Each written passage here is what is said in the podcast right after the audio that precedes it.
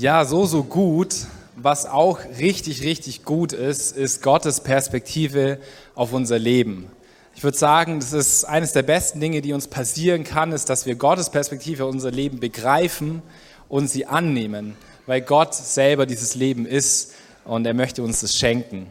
Und genau aus diesem Grund, weil Gottes Perspektive so wichtig ist für unser Leben, haben wir auch äh, entschieden als Jugend diese Woche, weil vielleicht erinnert ihr euch, diese Woche beginnt ähm, der VOCO, also unsere Wohngemeinschaft, in der wir als Jugend zusammen äh, wohnen werden und Zeit verbringen. Ähm, wir haben uns die Aufgabe gemacht, mal zu schauen, was ist denn Gottes Perspektive auf verschiedene Themen in unserem Leben.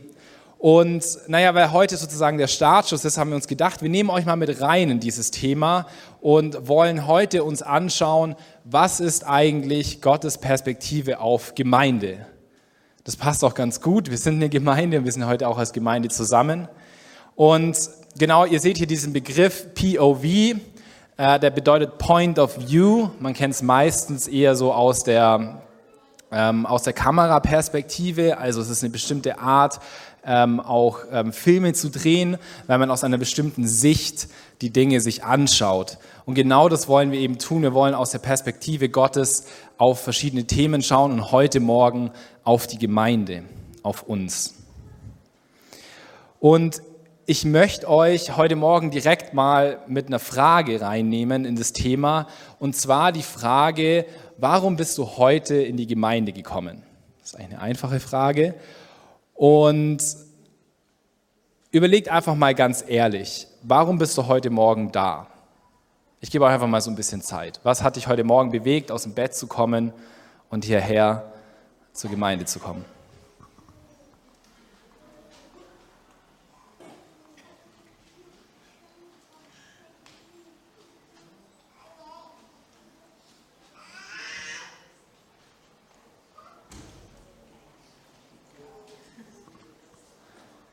Also in euren Köpfen sind es wahrscheinlich ganz, ganz verschiedene Sachen.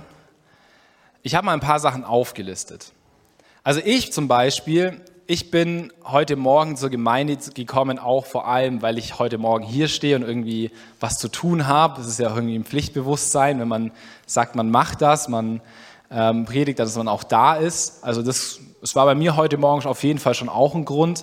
Vielleicht ist bei dir ein Grund ja auch, dass du gerne Gemeinschaft hast. Vielleicht sind hier deine Freunde, vielleicht auch Familie und du triffst sie und du machst danach was aus, was ihr danach dann zusammen unternehmt oder Mittag esst. Ähm, dann ist das vielleicht ein Grund, warum du zur Gemeinde kommst. Oder ähm, weil du merkst, okay, wenn ich hierher komme, dann äh, höre ich eine nice Predigt, da kann ich was mitnehmen. Vielleicht merkst, ähm, magst du auch den Lobpreis, den wir machen. Ähm, vielleicht kommst du aber auch einfach, naja, weil du halt immer kommst und weil das deine Gemeinde ist. Das ist so ein bisschen auch so ein Pflichtgefühl, gell? so eine Treue. Treue ist auch richtig gut, Treue brauchen wir. Oder vielleicht kommst du auch, weil du auf der Suche bist. Also, weil du gemerkt hast, okay, du möchtest irgendwie mehr für dein Leben haben und deswegen bist du heute da, um zu schauen, ob du es hier findest. Das sind alles sehr, sehr gute Gründe, ähm, warum du da sein kannst. Und keins von diesen Gründen ist per se schlecht, würde ich sagen. Auch zum Beispiel so einen Grund wie sich ausleben zu können. Was ich damit meine ist, naja, wir haben ja als Gemeinschaft ähm, gewisse Möglichkeiten, sich einzubringen, zum Beispiel im Lobpreis oder zum Beispiel ähm, bei den Kids, ähm, also im Kinderdienst oder bei den Rangern oder es gibt so viele Bereiche ähm, und auch das ist ja an sich nicht schlecht. Aber die Frage ist, ob wir diese Dinge zu unserer Basis machen. Also ob eines dieser Dinge der Hauptgrund wird, warum ich eigentlich in Gemeinde komme. Dann würde ich sagen, dann wird es schwierig. Weil Gemeinde hat eigentlich eine ganz andere Basis wie all diese Dinge. Das sind gute Sachen, die entstehen aus dieser Basis. Aber wenn sie unsere Basis werden, dann kann es sein, dass unser Haus ähm, auch mal einstürzt und wir vielleicht dann nicht mehr so viel Lust auf Gemeinde haben. Und deswegen wollen wir uns heute mal anschauen, was ist eigentlich meine Perspektive auf Gemeinde? Das haben wir jetzt schon ein bisschen gemacht. Und was ist Gottes Perspektive auf Gemeinde? Wir wollen das so ein bisschen gegenüberstellen. Deswegen haben wir das auch räumlich getrennt. Also, was sind meine Gedanken über Gemeinde, aber was hat sich eigentlich Gott bei Gemeinde gedacht? Was, was sieht Gott, wenn er auf, auf dieses Gebäude schaut? Was sieht Gott, wenn er auf alle Gemeinden in dieser Welt schaut oder auf jeden Gläubigen in dieser Welt? Und was denkt er darüber? Das wollen wir uns heute anschauen. Und vielleicht fallen euch schon ein paar Bibelstellen ein. Es gibt sehr, sehr viele Bibelstellen, die wir uns dazu anschauen können, weil viel darüber gesprochen wird. Es ist ein zentrales Thema in der Bibel. Aber heute wollen wir uns eine einzige Stelle dadurch äh, davon anschauen und auch nur einen Auszug davon. Und zwar ist es 1. Petrus 2, die Verse 4 und 5. Und ich lese sie einfach mal vor. Und zwar schreibt da Petrus, kommt zu ihm. Und er meint dabei Jesus. Er ist jener lebendige Stein, den die Menschen für unbrauchbar erklärten, aber den Gott selbst ausgewählt hat und der in seinen Augen von unschätzbarem Wert ist. Lasst euch selbst als lebendige Steine in das Haus einfügen, das von Gott erbaut wird und von seinem Geist erfüllt ist. Lasst euch zu einer heiligen Priesterschaft aufbauen, damit ihr Gottes Opfer darbringen könnt, die von seinem Geist gewirkt sind, Opfer, an denen er Freude hat, weil sie sich auf das Werk von Jesus Christus gründen. Okay, wir fangen einfach mal an, ganz pragmatisch bei 1. Petrus 2, Vers 4. Das ist der erste Vers, der erste Satz, der uns hier begegnet. Und das Erste, was Petrus hier ausruft, ist, kommt zu ihm. Okay, jetzt müssen wir den Brief so ein bisschen kennen. Ich habe schon ähm, beigefügt, wer ist denn ihm? Wer, zu wem sollen wir kommen? Naja, Petrus meint Gott, Petrus meint Jesus. Zu ihm sollen wir kommen. Später lesen wir auch noch, okay, er redet von Jesus als einen Stein, von einem Eckstein. Und wenn er also hier schreibt, er ist jener lebendige Stein, dann bedeutet es, okay, Jesus ist der lebendige Stein, den Gott sich ausgesucht hat. Er hat sich Jesus ausgesucht, um ein Gebäude zu bauen und der Eckstein dieses Gebäudes zu sein. Der Eckstein, ich weiß nicht, ihr, ob ihr wisst, was ein Eckstein ist. Ich habe es nicht so richtig gewusst. Ich habe schon oft gehört, Eckstein, okay, jetzt gibt es irgendwie. Ich habe mal ein bisschen nachgeschaut. Ähm, naja, der Eckstein ist irgendwie so ein Teil von einer Mauer und der wird an der Ecke platziert. Der muss besonders gut, besonders schön, besonders gerade sein, weil daran werden alle anderen Steine ausgerichtet. Also wenn Petrus hier von einem Stein redet, dann meint er diesen Eckstein. Das wird später auch noch klar, wenn ihr die Stelle ein bisschen weiterlest. Und er sagt jetzt, okay, kommt zu Jesus, er ist dieser lebendige Eckstein. Er ist derjenige, ähm, mit dem Gott etwas bauen möchte. Und da sehen wir schon, Petrus redet hier über Gemeinde und Petrus stellt eben die wichtigste Sache gleich an den Anfang, und zwar Jesus. Und er sagt mit diesem Eckstein, Jesus ist, der, ist die Basis der Gemeinde. Das ist seine erste, seine erste Aussage an uns. Jesus soll, der Basis, soll die Basis sein. Und man könnte sich jetzt denken, ja klar, ist ja klar. Also ich meine, Gemeinden entstehen ja vor allem, weil Leute an Jesus glauben und weil sie, ähm, weil sie irgendwie zusammenkommen wollen und was von Jesus hören. Und ähm, ist ja klar, also Gemeinden wird es ja nicht geben oder das Christentum wird es ohne Jesus nicht geben. So ist es ja auch ein bisschen. Man nennt uns ja auch Christen von Christus, also steckt schon in unserem Namen mit drin, dass, wir, äh, dass es bei uns um Jesus geht. Und das ist so wichtig, dass wir uns das immer wieder bewusst machen, dass Jesus die Basis ist, warum wir das hier heute machen. Also Jesus und dass diese Person gelebt hat, Jesus ist eine historische Person, die hat gelebt, das kann man beweisen. Und weil diese Person da war, egal was du erstmal von ihr hältst, das ist der Grund, warum wir hier als Gemeinde sind. Aber es geht natürlich noch ein ganzes Stück weiter, weil, naja, Jesus ist nicht nur die Basis der Gemeinde. Wenn wir, wenn wir in der Bibel lesen und über Jesus lesen, dann lesen wir, dass Jesus die Basis von allem ist, was gemacht ist.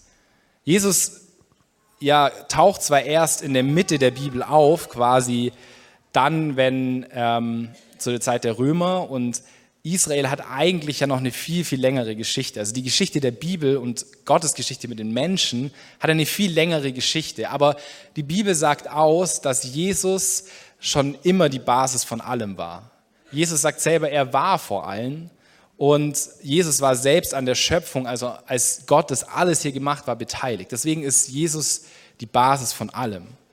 Naja, und wenn Jesus die Basis von unserem Leben ist und von allem, was, was wir sind und was, was um uns herum passiert, um auch die Basis von dem Stuhl, auf dem wir sitzen, dann ist er ja auch irgendwie die Basis von mir, oder? Oder davon, dass ich überhaupt lebe. Und deswegen ist ein wichtiger Punkt, dass wenn Jesus die Basis der Gemeinde sein soll, dann muss Jesus auch die Basis meines Lebens sein.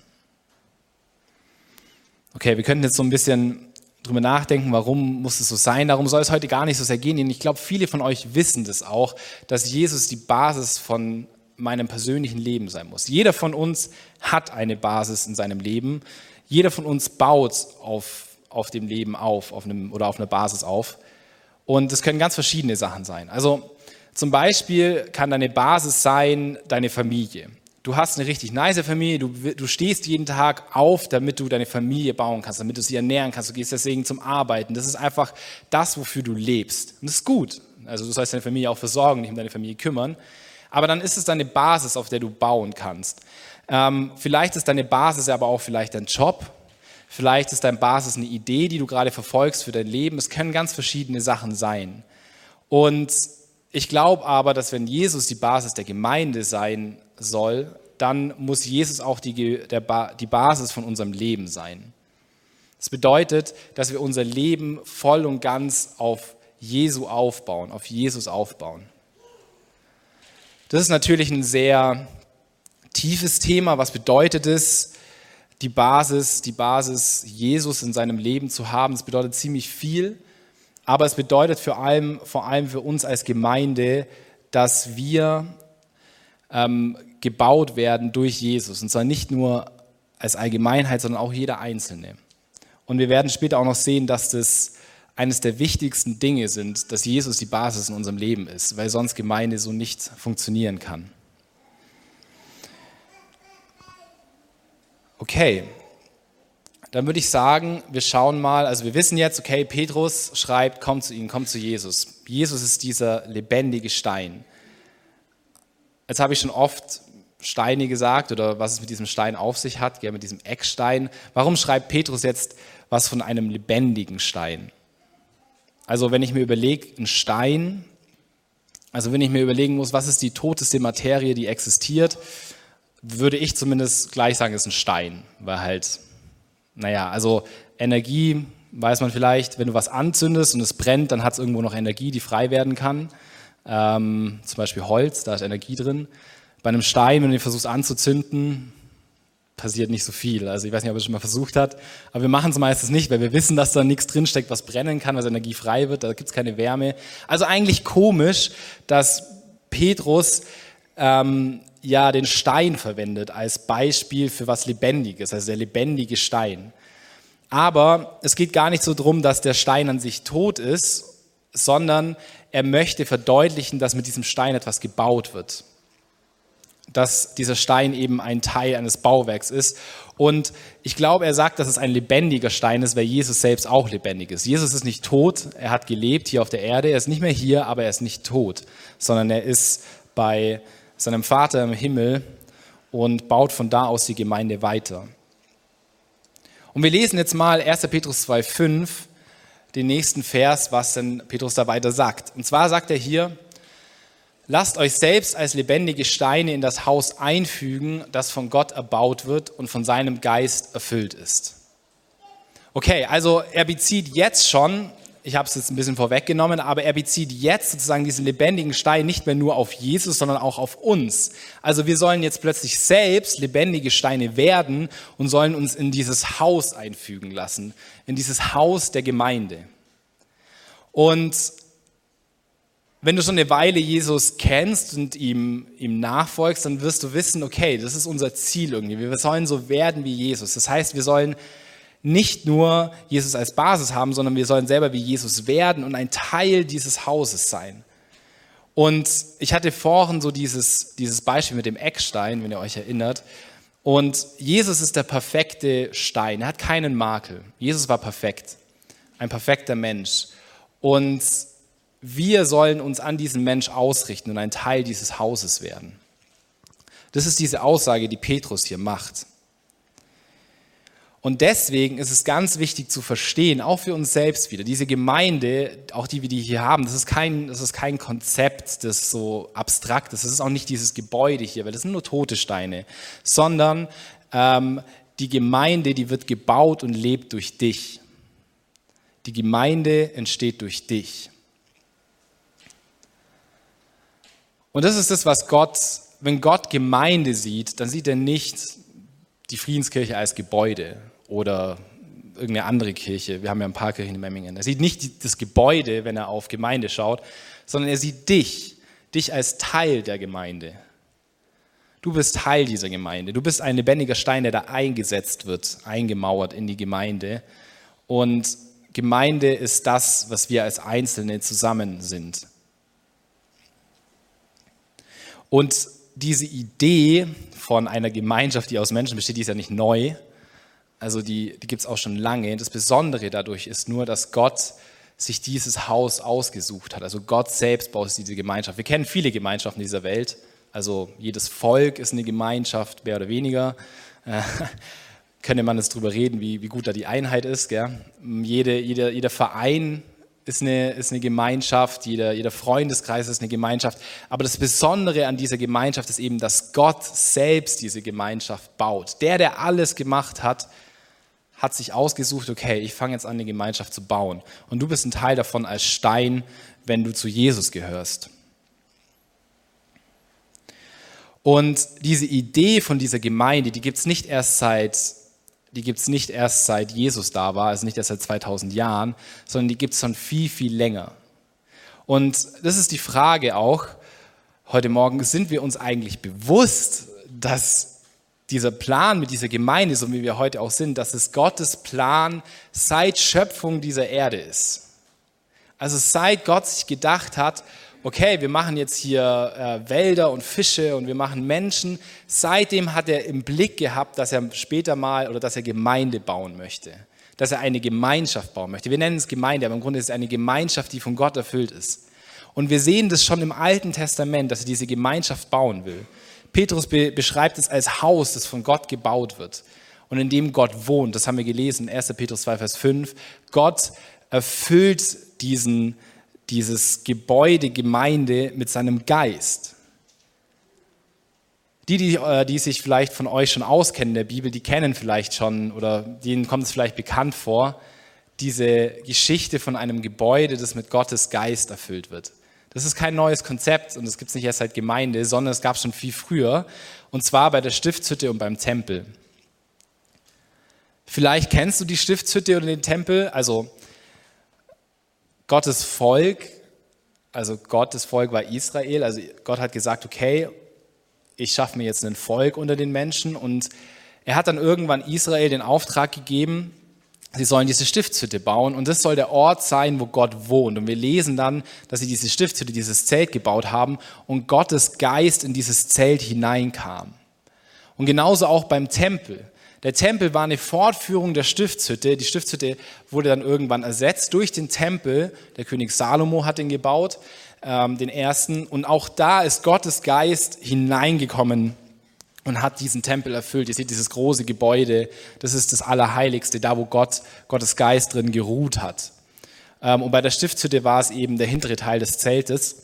Und Genau, es gab auch noch einen zweiten Tempel. Den zweiten Tempel, wir sehen hier gerade den zweiten Tempel, beziehungsweise das Modell davon, der steht nicht mehr. Aber genau, man sieht noch die Ruinen davon. Also er ist auf jeden Fall mal gestanden. Genauso bei der Stiftshütte, das ist natürlich nicht die originale Stiftshütte, sondern ein Nachbau. Und genau, man kann aber auch heute noch, und das ist so das Geniale, oft ist man sich das gar nicht bewusst, ich bin mir das nicht bewusst, aber wir können die Geschichte Gottes wirklich historisch greifen. Also es ähm, es gibt einfach Dokumentationen, die zeigen, auch, auch auf dem ZDF, also es ist egal, wo du da quasi hinschaust, die zeigen, ähm, ja, es gibt diese Orte, wo diese Stiftshütte stand und das weiß man heute, heute auch noch, die stand da mal ähm, während einer bestimmten Epoche und das kann man historisch einfach nachweisen. Und naja, auf was ich heraus will, ist, das war der Ort früher, wo Gott gewohnt hat mit seinem Geist. Und es war ja auch ein Gebäude, auch der Tempel wurde mit Steinen gebaut. Ähm, aber irgendwann haben die Leute gecheckt, auch im Neuen Testament, naja, das mit Jesus, da hat sich jetzt irgendwas verändert. Da hat sich jetzt irgendwas getan. Ja, Gott lebt nicht in, in Gebäuden. Also muss man sich auch mal vorstellen. Das ist so, als würdest du heute eine Miniaturstadt bauen und würdest dich dann entscheiden, in eines dieser kleinen Häuser zu wohnen. Das funktioniert nicht. Also es funktioniert rein logisch schon nicht, dass du da drin wohnst. Du kannst zwar schon irgendwie sagen, na ja, das ist jetzt das besondere Gebäude und da lege ich besonders viel Wert drauf quasi, aber du kannst da nicht drin wohnen. Und so ist es auch mit Gott. Er kann nicht er kann nicht vollumfassend in einem Gebäude wohnen. Er war da mit seiner Präsenz, aber er kann da nicht vollumfassend wohnen. Nein, die Geschichte mit Gott und auch diesem Tempel geht weiter und mit Jesus ähm, verändert sich und plötzlich ist nicht mehr die Stiftshütte oder der Tempel äh, der Ort, wo Gott wohnt, sondern es sind wir. Okay, jetzt könnte man fragen, haben wir die Kapazität, um Gott irgendwie so ganz in uns zu haben? Naja, der Heilige Geist ist ja quasi Gott und er lebt in uns durch Jesus. Also Gott lebt in uns. Gott hat in uns Wohnung genommen. Und deswegen sind wir, und nicht als Einzelner, das wird zwar auch mal so verwendet, aber wir als Gemeinde sind der Tempel Gottes. Wir als Gemeinde sind diese einzelnen Steine, die da aufeinander geschichtet werden und machen diesen ganzen Tempel aus mit all seinen Facetten, äh, wie er damals da stand. Aber dieser Tempel, das war, das war nicht das, was sich Gott ursprünglich damit gedacht hat, sondern es war nur ein Schatten von der wahren Gemeinde, wie wir sie heute kennen. Das war nur ein Schatten davon. Das bedeutet, es war, die Sonne hat zwar, bei einem Schatten sieht man zwar, okay, das gehört irgendwie zu einem Menschen, du erkennst den Menschen vielleicht sogar selbst durch die Statur, dadurch, wie er sich bewegt, das sieht man am Schatten, aber es ist nicht das, was es, das ist eigentlich nicht der wahre Mensch, das ist eigentlich nicht das Wahre, was dahinter steckt. Und so ist es ganz oft im Alten Testament und so auch da, dass es nur der Schatten von dem ist, was wirklich geschehen sollte, und zwar die Gemeinde. Und Gott wohnt jetzt also in diesem Gebäude. Gott wohnt in uns, in dem Gebäude, das mit unseren lebendigen Steinen gebaut wird. Mit dir, der du heute sitzt, wird diese Gemeinde gebaut und geformt. Und was ist wichtig bei so einem Gebäude? Was ist wichtig, dass es hält? Naja, wir könnten, man kann ja Gebäude auf verschiedene Weise bauen. Du kannst Steine nehmen und du kannst die irgendwie wild aufeinander stapeln und einfach so das so mal machen, so würde ich machen, weil ich bin kein Maurer und ich habe das nie gelernt und ich habe da auch irgendwie kein Händchen dafür. Ähm, so grundsätzlich müsste es auch mal erstmal lernen. Ich würde einfach irgendwie bauen und dann würde ich mich schon drunter stellen können, aber wenn es dann regnet, würde es wahrscheinlich reinregnen, weil ich gar nicht raffen würde, wie man das überhaupt gescheit versiegelt. Ähm, und wahrscheinlich würde ich es auch nicht hinbekommen, dass die Steine so gut aufeinander passen, äh, dass sie halten. Nee, also wenn wir ein, Gebäude bauen, müssen die Steine in Einheit zusammenstehen. Sie müssen, auch wenn wir diesen Eckstein benutzen, um ein Gebäude zu bauen, dann müssen sie ausgerichtet werden an diesem Eckstein, damit dieses Haus entstehen kann. Und so ist es auch bei Gemeinde. Petrus hat ja dieses Beispiel nicht umsonst gewählt. So ist es auch bei Gemeinde. Also Gemeinde muss ähm, in Einheit passieren. Gemeinde entsteht nur dann, eine feste Gemeinde entsteht nur da, wo wir als Steine perfekt in Einheit zusammengelegt werden, ausgerichtet an Jesus. Deswegen ist Jesus auch die Basis. Jesus muss die Basis sein, weil, und da dürfen wir immer ehrlich mit uns sein, da darf ich auch ganz ehrlich mit mir sein, wenn ich eine Gemeinschaft bauen soll, die, die, die ist nicht immer perfekt. Die zerbricht auch mal. Und deshalb ist es so wichtig, dass Jesus, der Gott ist, der alles gemacht hat, dass er diese Gemeinde baut und dass er der Grundstein dafür ist. Aber das bedeutet auch, und es ist gleichzeitig auch ein Ruf an uns, dass wir nicht nur uns immer wieder an Jesus ausrichten und Jesus als die Basis unseres Lebens machen, damit wir selbst so ein Stein werden, sondern dass wir auch ganz bewusst diese Einheit suchen.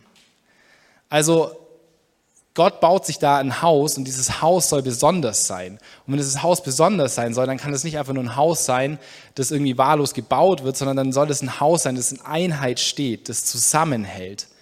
Und zwar durch Jesus. Und warum durch Jesus? Was bedeutet das, dass es durch Jesus zusammenhält? Es bedeutet, dass wir fähig werden, in dieser Gemeinschaft zu leben, dass wir diese Einheit suchen. Und das ist der, das ist der Ruf den, den wir immer wieder im Neuen Testament hören. Paulus schreibt in seinen Briefen so oft davon, hey, das, was ihr tun sollt, ist, äh, sucht Einheit untereinander. Sucht Liebe untereinander. Hey, ihr müsst zusammenstehen. Steht zusammen. Steht zu eurem Gott. Steht zu eurem Glauben. Aber steht auch vor allem zusammen. Seid freundlich zueinander. Das sind alles so viele Dinge, die Paulus sagt. Ähm, und das Wichtige ist, dass wir eben diese Einheit waren. Das ist unser Auftrag. Wir sind ja keine willenlosen Sklaven von Jesus, sondern wir haben immer noch einen eigenen Willen. Und wir können uns dazu entscheiden, diese Einheit zu leben und zu suchen oder wir können auch so, uns dazu entscheiden, die Einheit zu zerstören. Ähm, das ist meistens wahrscheinlich unbewusst. Ich will es niemandem irgendwie zusagen, auch mir selber nicht, aber ja, das passiert halt so. Ich zerstöre halt mal Einheit, indem ich was mache, was nicht so nice ist, was nicht so cool ist, was den anderen vielleicht verletzt. Und dann ist es umso wichtiger, dass wir wissen, okay, unsere Basis ist Jesus. Und Jesus hat mir vergeben, also kann ich auch meinem, meinem Gegenüber vergeben, kann ich meinem ähm, anderen Gemeindemitglied vergeben, der neben mir steht als Stein und diese Gemeinde mit mir bildet. Wir sind da alle ein Teil davon.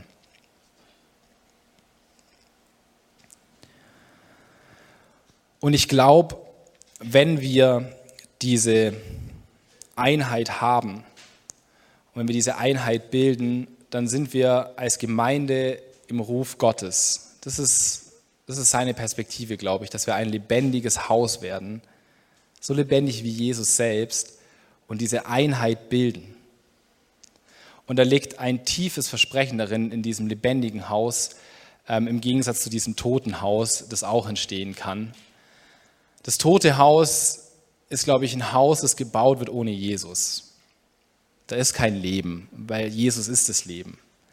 Und wir können uns dazu entscheiden, dieses tote Haus zu bauen, indem wir Jesus immer wieder mal ausklammern und lieber unsere Sache machen in der Gemeinde und unseren Willen durchsetzen und uns profilieren und, und so weiter. Oder wir können uns entscheiden, das lebendige Haus zu bauen, also immer wieder Jesus zu suchen, immer wieder zu vergeben, immer wieder den anderen so zu sehen, wie ihn Gott sieht, und zwar als geliebtes Kind, ja, als geliebtes Individuum. Und da liegt ein Segen drauf in dieser Einheit. Das scheint manchmal so, so simpel, das scheint manchmal so einfach zu sein. Okay, wir suchen halt Einheit. Ja, ich habe ja schon nichts gegen den anderen, aber wir müssen verstehen, dass da ein tiefer Segen drauf liegt, wenn wir diese Einheit haben, wenn wir dieses lebendige Haus werden. Das, was am meisten gelobt wird in Gemeinden, ist nicht, wie toll sie Lobpreis machen. Ich bin ja selber Lobpreiser, deswegen sage ich das jetzt. Wie toll sie Lobpreis machen, ähm, oder wie toll irgendwie das Gebäude aussieht oder die Außenanlagen sind. So, das ist alles richtig gut. Ich, ich will überhaupt nichts schlecht machen damit. Aber was am meisten herausgestellt äh, wird, ist, dass sie in Liebe miteinander leben, dass sie in Einheit miteinander sind und dass sie diesen, an diesem Glauben festhalten. Das ist das, wo Paulus sagt, wenn ihr das habt, wenn ihr das habt, dann werdet ihr erfüllt sein vom Heiligen Geist, dann wird er euch alle Erkenntnis geben und alles, was ihr braucht, um als Gemeinde zu wachsen. Das ist so wichtig und wir haben, wir haben immer wieder die, die Entscheidung darin, das zu tun oder eben nicht zu tun. Das, das liegt an uns. Und Gott beruft uns, ein Teil von etwas Großem und Ganzem zu sein. Das zeigt auch, dieses, das zeigt auch diese Stiftshütte. Gott hat es geplant. Gott hat die Welt gemacht und hat uns dazu auserwählt, ja, ein Teil von etwas Großem zu sein, von etwas Ganzem zu sein. Und Gott beruft uns dazu, diese Einheit immer wieder zu suchen, auch bei uns in der Gemeinde. Und vielleicht bist du heute Morgen an einem Punkt, wo du sagst, okay, stimmt, ja, irgendwie Gott hat da was Großes, Ganzes geplant und ich, ich muss irgendwie bewusst mich dazu entscheiden, so einen Schritt da rein zu machen. Und bewusst entscheiden heißt immer, dass man die Entscheidung trifft, ja, aber dass man auch es macht, dass ich, ja, ich komme zur Gemeinde mit einem guten, mit einem guten Willen, weil ich Jesus erleben will, weil ich Jesus feiern möchte. Ich suche jeden Sonntag wieder diese Gemeinschaft mit anderen, weil ich Jesus hochheben will. Hier soll Jesus sichtbar werden und andere Leute sollen reinkommen können. Und das können sie nur, wenn wir hier sind und zusammen feststehen. Dann finden sie hier Zuflucht. Dann finden sie hier Jesus. Dann finden sie hier Leben. Oder vielleicht bist du auch an einem Punkt, wo du merkst, okay, du hast, du möchtest eigentlich diese Gemeinde, aber es gab einfach in der Vergangenheit, gab es so Sachen, die haben mich einfach so arg verletzt. Da habe ich gemerkt, ich, ich tue mir so schwer, da loszulassen. Ich glaube, Jesus fordert uns immer dazu auf. Nicht nur, wenn ich das hier vorne sage oder wenn das irgendjemand sagt, er fordert uns immer dazu auf, zu vergeben. Er hat uns auch vergeben. Er hat uns auch vergeben und er hat allen Grund, uns Vorwürfe zu machen. Aber er sagt, nein, ich vergebe euch. Und so sollen auch wir einfach den Leuten vergeben. Und ich weiß, es ist so leicht gesagt, es ist so einfach getan. Und deswegen brauchen wir Gott, der uns das in uns schafft. Deswegen muss er die Basis von unserem Leben, von unserer Gemeinde sein, damit er diese Heilung schaffen kann. Vielleicht ist es auch so, dass du gemerkt hast, du hast jemanden verletzt und du musst da wieder Einheit wiederherstellen. Dann ist es genauso heute wieder deine Möglichkeit, das zu tun. Und es ist nicht immer einfach, das weiß ich selber. Und manchmal funktioniert es auch nicht. Ähm, aber tu deinen Schritt, tu deinen Teil, wenn du weißt, dass du noch einen tun sollst.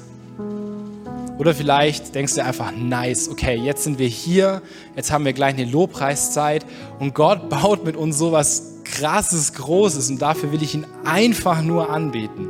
Dafür will ich ihn einfach nur preisen. Und das will ich jeden Sonntag tun, das will ich immer tun, wenn ich hier bin, das will ich immer tun. Das soll meine Motivation sein, zu sein. Dann machen wir uns das heute wieder bewusst, dass wir hier sind, um Gott hochzuheben, um Jesus hochzuheben, um ihn alle Ehre zu geben. Und genau das können wir jetzt auch tun, wenn wir gleich in den Lobpreis zusammengehen. Und ja, ich will euch ermutigen, dazu aufzustehen. Mir tut es einfach gut, weil ich dann so einen Schritt mache auf Jesus zu und mich dazu entscheide, ihn jetzt hochzuheben. Und ich bete noch und du kannst dein eigenes Gebet formulieren, ähm, was dir auf dem Herzen ist, was dir wichtig geworden ist, wo Gott vielleicht angesprochen hat und es zu Gott bringen. Vater, ich danke dir, dass du uns rufst und dass du so viel mehr für uns hast als nur dieses Leben, wie wir es ja ohne dich leben können. Du hast so viel mehr. Du hast ja diese Einheit, diese Liebe, nach der wir uns so sehr sehnen. Du hast uns dazu gemacht, geschaffen, ja genauso zu sein. Und danke, dass wir durch deine Perspektive da einfach unseren Platz finden und eine, ja, eine Erfüllung für unser Leben finden, die wir sonst nie, niemals finden werden. Und ich bitte dich, Heiliger Geist, sprech du heute Morgen wieder in unsere Herzen und deck einfach auf. Ich gebe dir die Erlaubnis, in meinem Herzen aufzudecken, ähm, wo ich lernen darf, ja mehr deine Gemeinde hochzuhalten, dich hochzuhalten, Einheit zu suchen. Jesus, dir gehört einfach unser Leben. Du bist unsere Basis. Du bist einfach all das, worauf es ankommt. Und danke, dass du uns Perspektive gibst, weit über das Leben hinaus durch deinen Tod und durch deine Auferstehung, die du uns schenkst.